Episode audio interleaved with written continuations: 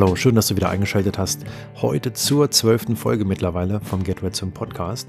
In der heutigen Episode dreht sich alles um Yoga. Denn ich habe heute einen ganz besonderen Gast hier, beziehungsweise durfte ich Gast sein bei Peace Yoga in Berlin, wo Rebecca Randack von Fuck Lucky Go Happy, einem der größten, eigentlich der größte deutsche Yoga-Blog, selber unterrichtet und haben uns dort halt abends getroffen und ein bisschen geplaudert. Unter anderem ging es darum, was ihr Antrieb war, diesen Blog zu starten, der mittlerweile sehr, sehr, sehr erfolgreich ist.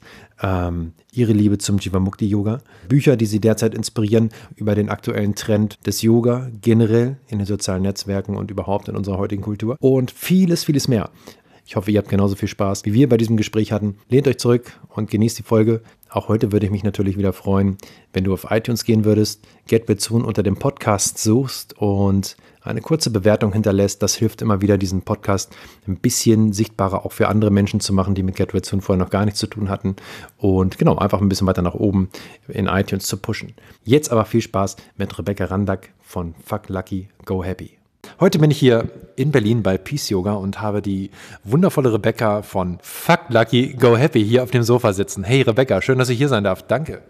Hallo Thomas, sehr schön, dass du so spät hier am Sonntag noch vorbeikommst. Aber wir haben ja zum Glück hier im Studio eine sehr gemütliche Couch, auf der wir uns jetzt noch ein bisschen unterhalten können. Danke.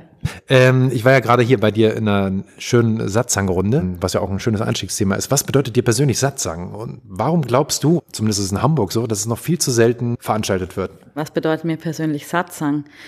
Wenn wir jetzt mal alles, all, alle spirituellen Ideen zu Satsang, zur gemeinschaftlichen Wahrheitssuche mal weglassen, mir bedeutet Community sehr viel. Also mit Leuten zusammen sein, weil ich glaube, auf das, worauf es im Leben wirklich ankommt, sind unsere Beziehungen. Und die Qualität der Beziehungen entscheidet darüber, wie glücklich oder unglücklich wir sind. Mhm. Du hast ja 2013 den Blog Fuck Lucky Go Happy ins Leben gerufen, auf dem es auch rund um Yoga und Spiritual Lifestyle geht. Wie kamst du zu der Idee für diesen Blog? Oh, damals war ich, ich mit, mit meiner Freundin, mit der ich auch zusammen in einer PR-Agentur gearbeitet habe. Wir haben PR für Startups gemacht und ganz viel im Online-Bereich. Und das war eine Zeit, in der Blogs irgendwie immer relevanter wurden. Und Yoga habe ich damals sehr intensiv und sehr, sehr gerne gemacht und überhaupt mich mit den großen und kleinen Fragen des Lebens beschäftigt. Und wir wollten über ähm, all diese Themen zusammen schreiben, ähm, fanden aber, dass es überhaupt gar keinen coolen Yoga-Blog in Deutschland oder im, im deutschsprachigen Raum äh, bis dato gab. Also es war so ein bisschen, wir haben geguckt, was es in den USA so gibt und da gab es dann schon die, die ersten, also Mind Body Green und Do You Yoga und die Plattformen, die inzwischen sehr, sehr, sehr groß geworden sind. Und es gab aber nichts entsprechendes im, im deutschsprachigen Raum. Und es war irgendwie alles gar nicht so, wie wir die Yoga-Szene auch hier erlebt haben, weil alles, was wir so gefunden haben, war irgendwie dröge und irgendwie altbacken. Und wir fanden aber, dass sich diese tiefe spirituelle Praxis oder eine, auch eine intensive Auseinandersetzung mit allen Themen drumherum sich äh, ziemlich gut mit einem, mit dem ganz normalen Lifestyle einer Großstadt, den wir so geführt haben, ähm, vertragen hat. Und das wollten wir zusammenbringen. Was euch auch ganz gut gelungen ist. Ne? Ich finde, es ist schön locker aufbereitet, egal um welche Themen es geht. Ähm, von daher, es macht immer wieder Spaß, da reinzuschauen und äh, zu lesen. Ähm, wie kam es denn zu dem Namen überhaupt? Oh Gott. War der irgendwie von, es gab ja von Miranda July diesen Film, ne? Go Lucky? Nee. Meine Probleme hier mit. Ja, es gab den Film ähm, Happy Go Lucky. Genau.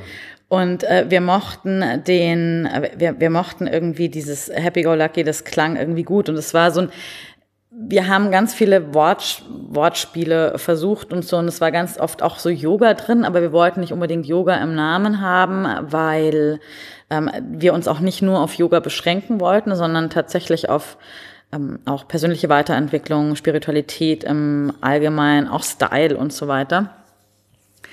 Ähm, irgendwann war diese Redewendung Happy Go Lucky da. Die konnten wir natürlich einfach eben wegen besagten, äh, wegen des Filmes gar nicht benutzen. Und ähm, gleichzeitig äh, war damals auch so ein, gab es so ein Movement in den USA, was so ähm, sehr scherzend, so ein Fuck Yoga Movement. Das stand dann irgendwie so auf T-Shirts drauf und ähm, da, also das war so eine kleine Bewegung irgendwie. Und wir fanden das irgendwie lustig, weil das, das so ein bisschen sich, es hat sich alles nicht so ernst angefühlt. Das war so ein, ja, irgendwie so, so, so ein bisschen beschwingter. Ähm, und dann haben wir ein bisschen mit den Worten gespielt, weil wir auch grundsätzlich finden, fanden damals, dass es ganz gut ist, Strukturen aufzu oder vorhandene Strukturen aufzubrechen, wenn man was Neues erschaffen will. Und das ist ja auch ein Thema, das sich auch inhaltlich dann im Blog wiedergespiegelt hat. Ähm, allerdings habe ich ähm, diese Wortschöpfung Fuck Lucky Go Happy, also die war äh, oder war und ist Fluch und Segen zugleich. Warum? Naja, Fluch vor allem, weil erstens äh, Facebook-Werbung und so weiter ist super schwierig.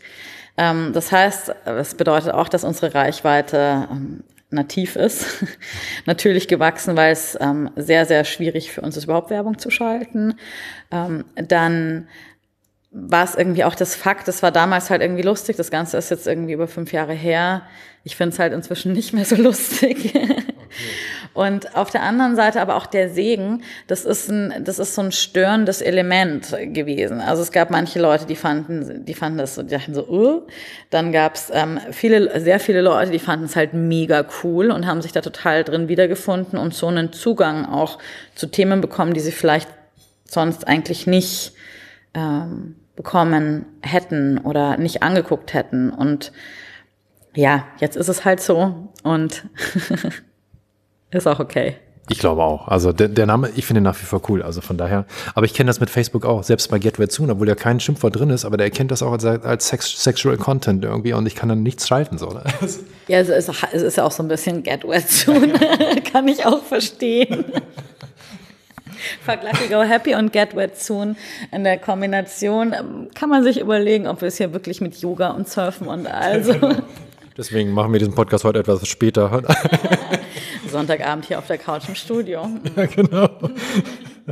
ähm, du hast ja selbst eine Zeit lang ähm, vor, vor dem Blog, bevor du das alles gestartet hast, selbst auch fest angestellt gearbeitet und hast dann auch irgendwann gemerkt, boah, irgendwie muss ich doch raus. Hattest auch einen gewissen Freiheitsdrang. Wie sah das damals bei dir aus? War Fuck Lucky Go Happy eine Art Befreiungsschlag für dich? Nein, nee, eigentlich, also nicht ganz. Ähm, ich habe nicht, für mich war eher, ich habe zwei Jahre lang festangestellt in der Agentur gearbeitet und äh, das war super wichtig, einfach für mich auch, auch zu kapieren, wie, wie funktioniert so dieses richtige ähm, Arbeitsleben eigentlich. Aber ich habe sehr, sehr schnell gemerkt, dass das für mich überhaupt nicht funktioniert. Also ein 9-to-5-Job, ich hatte das Gefühl, mein ganzes Leben findet eigentlich nicht mehr statt, weil ich eigentlich immer arbeiten war und dann ähm, war ich eben danach oft noch beim Yoga und am Wochenende musste man dann irgendwie noch Wäsche waschen, einkaufen, äh, putzen und ging dann vielleicht aus, hat am Sonntag sich ein bisschen entspannt und dann ging der ganze Spaß wieder von vorne los. Es war aber nötig, glaube ich, für mich so ein paar Tools und Techniken und Strukturen kennenzulernen, die mir dann wiederum ermöglicht haben, mich äh, selbstständig zu machen. Ich habe mehr Schwierigkeiten mit äh, Sicherheit und Enge und festen Strukturen als mit, ähm, mit, mit der Unsicherheit und das Risiko zu nehmen und den Sprung in die Freiheit zu wagen. Okay, super. Und du hast es dann einfach gemacht? Naja, ich habe mich dann, also ich habe tatsächlich meinen Job gekündigt und bin, das war auch noch vor der Gründung von Fuck Lucky Go Happy. Die Idee war da allerdings schon da und äh, dann habe ich erstmal noch ein halbes Jahr bin ich durch Australien gereist und habe mir Gedanken gemacht, was ich dann eigentlich mit meinem Leben so anstellen will. Und habe dann aber auch noch selbstständig weiterhin noch PR gemacht und habe äh, dann aber, das war 2013, war so das Jahr, wo sich sehr viel verändert hat. Da habe ich eben ähm, kam ich eben aus Australien wieder zurück, habe mich selbstständig gemacht, habe dann Ende des Jahres die ähm, Yoga-Ausbildung am Chiemsee gemacht, die Devamukti-Ausbildung damals bei Patrick Broom und Yogeshwari und Sharon Gannon und David Live. Und ähm, nach und nach wurde der Blog relativ schnell halt auch immer erfolgreicher. Und so wurde es dann immer weniger PR. Ich konnte auch gleich nach der Ausbildung anfangen, hier bei Peace Yoga Berlin zu unterrichten. Und ähm, so wurde dann, ja, sukzessive schlich sich PR aus und Yoga und Yoga-Blog und so brachten immer mehr ein. Sehr schön. Dein erstes Mal auf der Yogamatte. Kannst du dich daran erinnern? Mein erstes Mal. Auf der Yogamatte. das war in einem, ähnlich wie heute, in einem Kreuzberger Hinterhof. Ähm, ich bin, ich habe damals, es war auch in Berlin, und ich habe in Berlin ein Praktikum gemacht ähm, bei einem Plattenlabel und ähm, habe nebenbei in der Gastro gearbeitet. Also das heißt, ich war da das war eher meine, meine, meine wilde Partyphase auf jeden Fall. Und aber mein Kollege ähm, in, in diesem italienischen Restaurant, in dem wir beide gearbeitet haben, der meinte irgendwann so, er geht immer zum Yoga. Und ich dachte so, ja, Yoga, pff, eher sowas für so ein bisschen so alte Frauen zum Dehnen, irgendwie fand ich irgendwie uncool und bin aber dann einfach mal mitgegangen. Und das war bei einer total tollen Lehrerin, ähm, eine ganz kleine, so eine richtige Yoga-Gruppe noch. Damals war das alles noch nicht so groß und hip und ähm, ja, und dann fand ich aber einfach den Effekt der Praxis halt so irre. Und das hat mich wirklich sehr schnell wahnsinnig begeistert und wahnsinnig interessiert.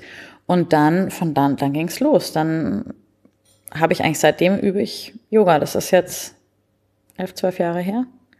Super. Und Was bedeutet Yoga für dich? Oh, was bedeutet Yoga? Yoga bedeutet, also auch hier würde ich gerne eher die klassischen Definitionen, spirituellen Konzepte mal beiseite lassen. Oder vielleicht ist es, ich weiß auch nicht, was bedeutet Yoga. Das ist so ein großes Wort, Erleuchtung, Einheit. Ähm, das will ich mir irgendwie gar nicht anmaßen, das zu definieren. Für mich einen, einen Yoga-Weg zu gehen, bedeutet für mich, Verantwortung für mein Handeln, mein Tun zu übernehmen. Das bedeutet, mir anzuschauen, was ich warum mache. Es ist ein Weg der Selbsterfahrung aus meiner Sicht und zu gucken, wie ich ähm, mit mir selbst und im Umgang mit anderen einfach durch das Leben gehe. Und mein Ziel ist es halt irgendwie möglichst ja, die Beziehungen um mich rum. Ich möchte irgendwie ein gutes Leben führen. Ich möchte, dass das Leben für die Menschen um mich herum auch gut ist. Und das bedeutet es für mich, einen Yoga-Weg zu gehen. Okay, super. Sehr schön. Was denkst du, an welchen der Yamas oder Niyamas könntest du noch am meisten arbeiten? Boah. Müssen wir jetzt erklären, was die Yamas und die Niyamas sind? Ich glaube, ich hoffe nicht, oder? Also ich, ich glaube schon. Du kannst ja deine Variante. Ähm, okay. Ich glaube schon. Also die Yamas ähm, sind ähm, aus dem Yoga Sutra von Patanjali, einem sehr wichtigen Text der ähm, Yoga-Philosophie. Und die Yamas sind ähm, Verhaltensregeln im Umgang mit anderen. Und die Niyamas sind ähm, Verhaltensregeln im Umgang mit sich selbst. Und Patanjali sagt ja eigentlich, bevor wir es nicht auf die Reihe kriegen, mit uns anderen Menschen ordentlich gegenüber zu verhalten und auch mit uns selbst entsprechend oder vernünftig umzugehen, brauchen wir überhaupt gar nicht Asana üben. Es sind die hm, grundlegenden Schritte auf dem Yoga-Weg oder die allerersten Schritte. Und ich würde natürlich sagen, Gott auf den, bei den Yamas, das allererste Ahimsa, da können wir, glaube ich, alle immer dran arbeiten und ich möchte mich damit einschließen, weil es ist, glaube ich, recht, mein Wunsch ist es wirklich, freundlich zu sein. Es gibt, ja, so ist das buddhistisch, dieses ähm, First is to be kind, second is to be mhm. kind and third is to be kind. Ich glaube, Kindness ist ein Wort, das man so schlecht ins Deutsche übersetzen kann. Ich glaube, es übersetzt sich am besten mit Freundlichkeit, aber ähm, so wenig andere zu verletzen und trotzdem innerhalb meiner, also meine eigenen Grenzen zu wahren ähm, das ist, glaube ich, was, also zu mir zu stehen, zu meinen Bedürfnissen zu stehen und trotzdem den geringstmöglichen Schaden um mich herum anzurichten, glaube ich, ist sowieso eine riesengroße Lebensaufgabe und ich kann das definitiv ähm, noch verbessern. Okay. Super. Genau, du hast ja ähm, verschiedene Stile ausprobiert, ne? In deiner, ja. im Laufe deiner Yoga-Karriere. Dann lief dir aber Jiva Mukti über den Weg. Was ist da passiert? Ah, das ist eine super Frage. Natürlich auch aus Eigennutz, nicht? Thomas, Thomas jubelt mir jetzt die T-Shirt-Training-Fragen unter. ist in Ordnung, darfst du auch. Ähm, Jiva Mukti. Ich habe ehrlich gesagt Ähm, ist ja eigentlich ganz lustig, weil ich bin, ähm, ich bin ursprünglich aus München und äh, habe eben, seit ich Yoga über die meiste Zeit zumindest in Berlin gelebt und in Berlin und München ist Jivamukti Yoga ja sehr groß. Ich bin aber in Australien zum Jivamukti Yoga gekommen. Oder was heißt dazu gekommen? Ich wusste immer schon, ich kannte Jivamukti auch vorher, aber ich habe einfach ähm, eigentlich klassisches, also Vinyasa-Yoga ähm, geübt und auch ganz viele andere Dinge. Ähm, also ich war da, ich, ich war sehr ähm, offen und experimentierfreudig und wusste auch sehr früh, dass ich eine Yogalehrerausbildung machen möchte. Und im habe mich da eben umgeschaut. Und dann war ich in Australien, fand da irgendwie Jivamukti schon immer ganz gut, kam dann zurück und war immer in Berlin, ist ja auch Spirit Yoga eine sehr ähm, große Schule, die auch ausbilden. Patricia Thielemann leitet da die Ausbildung. Und ähm, das war so ein bisschen auch meine, ähm, weil ich meine, meine Berlin-Yoga-Crew war Yoga für dich und die kommen eher auch alle aus der Spirit Yoga-Ecke. Und da habe ich lange überlegt. Ich hatte sogar mal die Ausbildungsunterlagen gedacht hingeschickt, aber die habe ich dann irgendwie vergessen abzuschicken und so. Und habe dann echt auch mich, also habe in der Zeit Workshops, Weiterbildungen mit allen möglichen Lehrerinnen und Lehrern gemacht, unter anderem auch Anna Forrest, die finde ich, fand ich auch sehr cool zu der Zeit, finde ich auch immer noch cool. Und dann habe ich aber ähm, eine Immersion mit Patrick Broom und Yogeshwari gemacht und das war so ein bisschen, da wollte ich mir einfach angucken, die Jivamukti Immersions sind ja auch so ein bisschen konzipiert wie das Teacher Training oder ziemlich so konzipiert wie so ein klassischer Tag im Teacher Training. Und das fand ich, ähm, ich war völlig äh, geflasht. Und das war, glaube ich, vor allem, also ich, Patrick Bloom bezeichne ich immer noch so als meinen, meinen wichtigsten Lehrer eigentlich. Ähm, und das war für mich ausschlaggebend. Also die beiden Menschen, also Yogeshwari und Patrick, vor allem auch in der Kombination, äh, das hat mit mir irgendwie was gemacht, dass ich mir dachte, cool, von denen will ich mich ausbilden. Obwohl Patrick da, glaube ich, fast 40 Grad Fieber hat und mega krank war und so.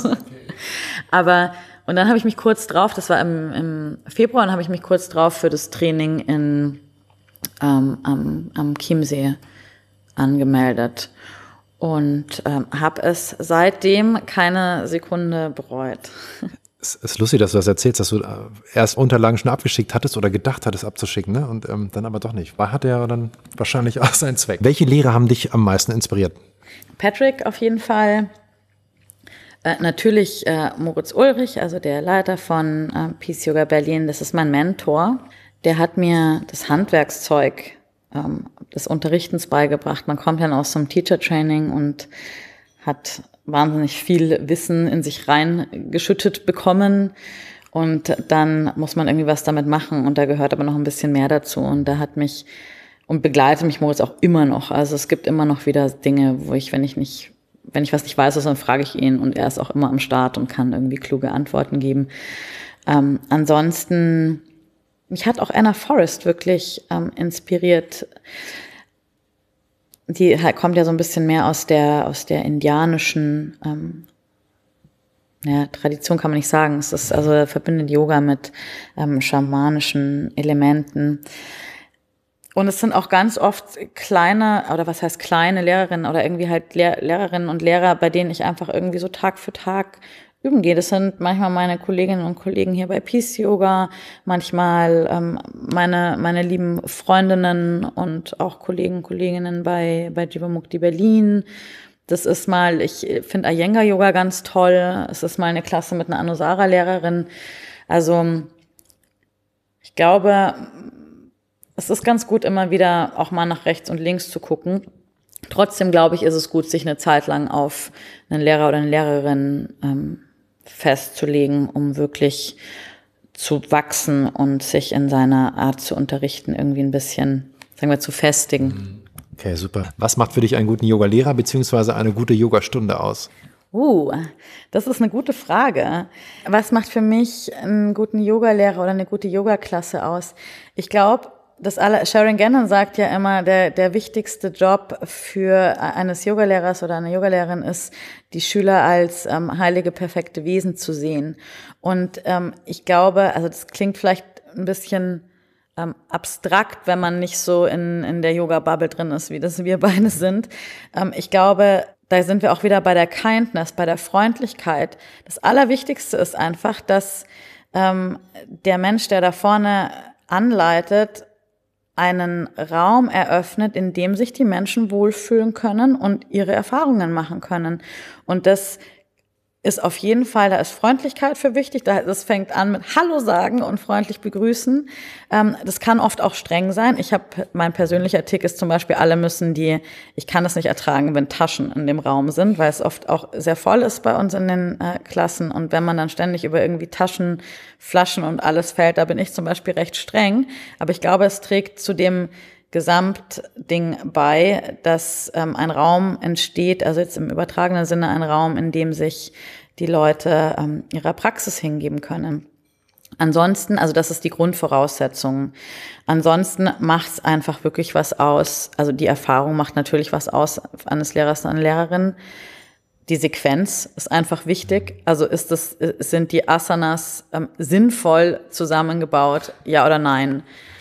Ähm, und ich glaube, wenn die beiden Sachen zusammenkommen, dass das eine ordentliche Sequenz ist und ähm, der, der Mensch freundlich ist, dann kann eigentlich gar nicht so viel schiefgehen mhm. in einer Yoga-Klasse. Ja. Okay. Lieblingsanasa. Gibt es eine Lieblingsasana? eine Lieblingsananas. Welche Lieblingsananas magst du? Meine Lieblingsananas, äh, meine Lieblingsasana ist Ananas. Deine Lieblingsasana. Ich habe natürlich keine Lieblingsasanas, weil die Vorlieben und Abneigungen sind der Hindernisse auf dem Weg zur Erleuchtung. Nein, Quatsch. Ähm, meine Lieblingsasana. Zurzeit mag ich gerne alles, was den Psoas dient. Also so tiefe Lunches und ähm, das ist einfach auch, weil ich einfach viel am Computer sitze und wir das ja eigentlich sowieso alle recht tun und die Körpervorderseite tendenziell verkürzt ist. Das heißt, ich finde es, ist, ich finde es sehr, sehr ähm, wohltuend, ähm, den Bereich, also der Psoas, der Bereich, der diese, diese großen Muskelkette, die Beine und Oberkörper verbindet, ähm, zu dehnen.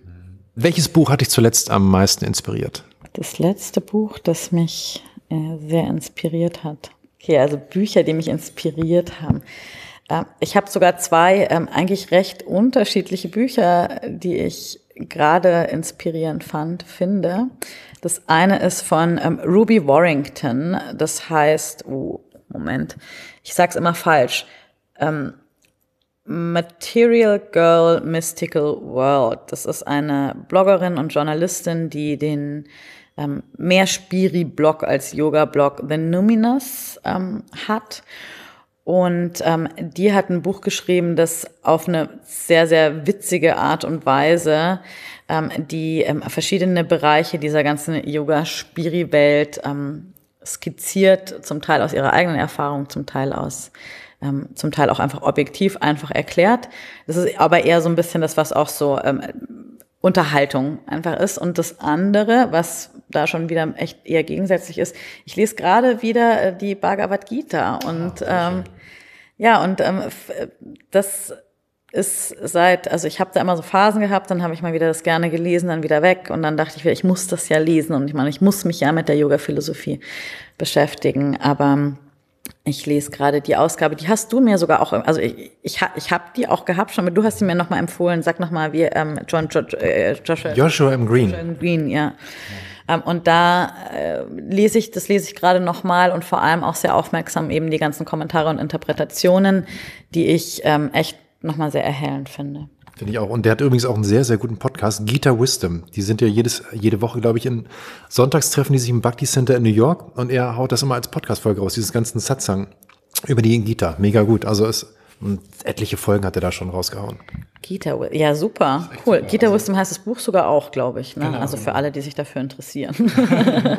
Hallo, ist da jemand? es ist auch, es ist auch dünn, das Buch. Das ist auch immer schön. Ich finde immer, wenn ich so ein, so ein, so ein Philosophie-Wälzer irgendwie lesen soll, da kriege ich immer so ein, boah, ey, krass, da brauche ich ja 100 Stimmt. Jahre. Aber dadurch, dass es so schön dünn ist, ähm, ist es ganz leicht, das irgendwie so ähm, zu studieren. Absolut. Und er hat es sehr, sehr kurzweilig geschrieben eigentlich, ne? Also gar nicht großartig komplex, sondern wirklich mega gut zusammengefasst. Ja, so auf den Punkt halt, ne? Also sehr, sehr gut, sehr toll. Yoga hat es ja aus der ESO-Ecke mittlerweile ganz nach oben in der Populärkultur geschafft. Was sagst du zu diesem Trend? Ich bin natürlich selber irgendwie damit auch Teil davon und gleichzeitig finde ich es mega ätzend. ähm, es ist halt, ich glaube, das Wichtige ist, dass man, das darf man nicht verwechseln. Also Yoga oder die Yoga-Praxis sind einfach Praktiken, die, also das ist was, das hat überhaupt nichts mit dem drumherum zu tun. Das ist einfach wirklich egal. Ich meine, ich, eine, eine rutschfeste Matte ist was sehr Schönes, was man vielleicht auch braucht. Aber ganz ehrlich, um Yoga zu üben, braucht man nicht mal eine Matte. Also man kann Yoga jede Sekunde immer üben. Und ich glaube, dass je vielleicht oder je, je gefestigt man in seiner Praxis ist, desto weniger wichtig wird der Klimbim drumherum. So ich beobachte meistens so Phasen, Leute, die Yoga entdecken, dann gibt es so eine Phase, wo sie gerne auch sehr viel Geld für Leggings ausgeben und teure Malers und ähm, das noch brauchen und das noch brauchen. Und ne, ne, ne. Ähm, meiner Erfahrung nach geht das irgendwann weg und wird weniger wichtig und dann geht's mehr um, um die Inhalte. Nichtsdestotrotz glaube ich, dass man das auch nicht so ablehnen muss. Also ich finde, es geht auch beides. Und das war ja auch wieder das, um vielleicht da auch den, den, die Kurve wieder zu, zu Verglucky Go Happy, zu meinem Blog zu finden. Das war halt das, was uns wichtig war damals und was mir bis heute sehr ähm, wichtig ist. Ich möchte halt Inhalte mit einer Tiefe produzieren, die Leuten wirklich auch weiterbringen, die sie, wo sie Informationen bekommen, die sie in irgendeiner Form ähm, für ihren eigenen Weg nutzen können. Und gleichzeitig möchte ich aber auch sagen, so, hey, das geht aber auch in dem Leben genauso, wie wir leben, weil die Vorstellung, dass wir, so wie die Hatha Yoga Pradipika zum Beispiel das empfiehlt, man braucht diese Höhle frei von Ungeziefer und so und so groß und bitte so und so hoch und man sollte sich schon mal von allen familiären Verpflichtungen ähm, freigesagt haben und auch von Almosen leben, am besten in einer Stadt, der es gut geht. Äh, das ist, entspricht einfach halt hinten und vorne nicht unserer Lebensrealität und man muss das man kann das, glaube ich, auch alles ein bisschen entspannt sehen. Yoga auf Instagram, dieser Trend gerade, was da so alles passiert. Was sagst du dazu? Yoga auf Instagram als Trend. Da gibt's ja auch wieder total viele verschiedene ähm, Auswüchse. Ich glaube, man muss erstmal sagen, Asana-Bilder auf Instagram sind vielleicht wie kleine so Werbeanzeigen für Yoga-Klassen oder sowas, aber Yoga übt man nicht, während man sich dabei fotografiert. Das ist schlichtweg nicht möglich. Ja. Ähm, das geht nur beim Meditieren. ich habe ein Video aufgenommen, tatsächlich heute Morgen. Ich habe mich, ich habe ähm, eine kurze Asana-Sequenz angedacht und mich danach beim Meditieren gefilmt. Das war total schräg. Aber das ging auch. Aber die Kamera macht das ja auch, ohne dass ich was tun muss. Mhm. Okay. Yoga auf Instagram. Ich finde das auch okay. Ähm, ich, ich finde es okay, zu, das, den Kanal zu nutzen. Ich meine, es ist auch eine, auch Yogalehrerinnen und Yogalehrer, wir ähm, wollen irgendwie, müssen irgendwie gucken, dass wir ähm, Leute in unseren Klassen haben. Wir möchten auch ein bisschen Geld verdienen mit Retreats und Workshops und so weiter. Ich ich persönlich halte das für mich so, wenn ich zum Beispiel ein Retreat unterrichte, das landet halt einfach nicht auf Facebook. In dem Moment oder, oder Instagram, also in dem Moment, in dem ich unterrichte, bin ich da meiner Funktion als Yogalehrerin und das Advertising und sowas, das mache ich vorher. Und das gehört für mich auch zu dem geschützten Raum dazu. Also das heißt, ich würde zum Beispiel nie Schülerinnen ohne ihr ausdrückliches Einverständnis und Schüler genauso natürlich, ähm, fotografieren oder irgendwie ähm, das noch dazu, also noch nicht mal fotografieren, geschweige denn auch äh, veröffentlichen, natürlich sowieso nicht. Ich selbst habe für mich gemerkt, ich kann nicht beides gleichzeitig. Ich kann nicht irgendwie lustig auf Instagram sein und den Fokus trotzdem zu 100 Prozent auf den Leuten haben. Ähm, auf der anderen Seite ist auch das, also ich glaube, man muss sich bewusst machen, dass die Instagram-Realität ist nicht Instagram-Realität ist nicht das Real Life. Auf Instagram sieht meistens alles ein bisschen schicker, ein bisschen geiler, ein bisschen erfolgreicher aus. Und wie das jeder handhabt, finde ich, ist jedem seine Sache. Ich finde es nur wichtig, man muss halt einfach die Persönlichkeitsrechte von anderen Menschen wahren. Du sprachst gerade von Retreat. Du gibst jetzt demnächst auch wieder eins im Sommer, stimmt's? Ja, ich meine, ich mache im Sommer wieder mein ähm, La Vera Dolce Vita Retreat. Das ist ähm, in, in Süditalien, unterhalb von Neapel, an einem Ort, der mir, an dem ich mit 15 zum ersten Mal war, ein Ort, der mir sehr viel bedeutet und ähm, zu dem ich, ich bin da mindestens ein, zwei Mal im Jahr, ist quasi so ein bisschen wie, äh, ich habe da quasi Familie, sagen wir so. Und ähm, es ist für mich ein Ort, da kann ich wahnsinnig auftanken, für mich immer so mega äh, in Flow und Verbindung mit mir selbst. Und habe da vor drei Jahren angefangen, ähm, Retreats zu unterrichten in der Strandbar. Ich mache das mit den Italienern da vor Ort. Also es ist nicht das klassische Retreat Center oder so, aber mega schön. Also man kriegt ganz viel italienisches Lebensgefühl. Man kriegt vielleicht nicht das bio-vegane Öko äh, drei äh, verschiedene Bircher-Müsli mit einem Chia-Pudding-Frühstück, sondern da gibt's halt dann auch, es gibt viel Gemüse, es gibt vegan, es gibt auch vegane Cornetti und so. Ähm, aber ähm, ja, ganz viel Italien und es ist immer sehr, sehr schön, toller Strand, ähm, tolles Yoga, tolle Orte. Ähm, das mache ich wieder von 9. bis 16. Juni und im Herbst bin ich nochmal mit meiner Kollegin und Freundin Christine Schmidt äh, in der Breitenteicher Mühle. Das ist mein Lieblingsort im Umfeld Berlin. Das klingt ja lauschig. Oh, das ist so schön. Das ist der beste Ort ähm, im Berliner Umland in der Uckermark. Das ist eine alte Mühle, ganz einsam, ganz tolle Natur, ganz toller Ort, ganz tolle Menschen, die das ähm, betreiben. Und Christine unterrichtet Transformational Breath. Das ist eine Atemtechnik, die, der man sehr, äh, eine Selbstheilungsmethode auch, mit der sehr, sehr viel in Gang kommt, ähm, mit der man sehr viel lösen, er erkennen und vielleicht auch lösen kann. Und äh, wir, in der Kombination mit dem Yoga ist das einfach mega geil. Und da fahren wir im November wieder hin. Packen wir auf jeden Fall die Links mit in die Show Notes, dann könnt ihr da einfach drauf gehen. Vielen Dank. ja, gerne. Du hast jetzt ein ganz neues Projekt ins Leben gerufen, das noch gar nicht wirklich bekannt ist. Ne? Möchtest du kurz dazu was sagen? Das ist so cool, weil ich habe das nämlich schon, glaube ich, vor drei Jahren zum ersten Mal angekündigt. Das ist eines meiner ähm, Projekte, was ich schon sehr lange machen wollte und das aus ganz vielen verschiedenen Gründen immer nicht richtig funktioniert hat.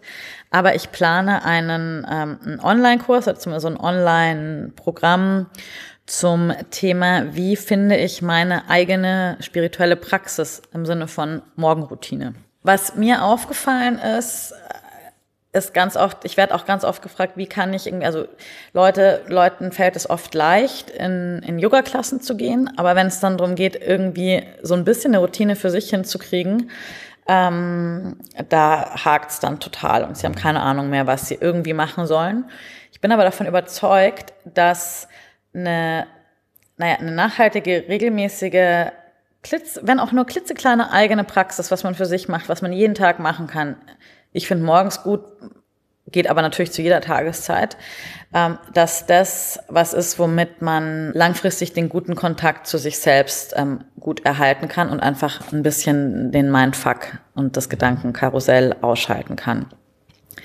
Ich habe mir überlegt, ich möchte da äh, Menschen kleine Übungen vorstellen, ganz viele, alle möglichen, die ich kenne, äh, und sie dann anleiten, wie sie das selbst für sich aus diesen, aus diesen ganzen Sachen, die sie kennengelernt haben, wo sie dann die Anleitungen dazu haben, wie sie sich was bauen, was gut zu ihrem Alltag passt, was sie brauchen. Die einen brauchen irgendwie ein bisschen mehr Action morgens, um in die Gänge zu kommen. Die anderen wollen ganz ruhig meditieren. Die nächsten mögen gerne tanzen. Die anderen machen lieber Pranayama. Also, und da will ich alles Mögliche vorstellen. Und das Ziel davon ist einfach, dass man da rausgeht und sich eine kleine Routine, die man auf vielleicht naja, zwischen fünf Minuten und einer halben Stunde auch runterkürzen kann, je nach Zeit, die einfach perfekt zu einem passt. Und das ist dann quasi in mehreren Teilen aufgebaut, ja? Oder wie, wie funktioniert das? Kommt das in regelmäßigen Zeitabständen raus oder ist es ein Komplettprogramm?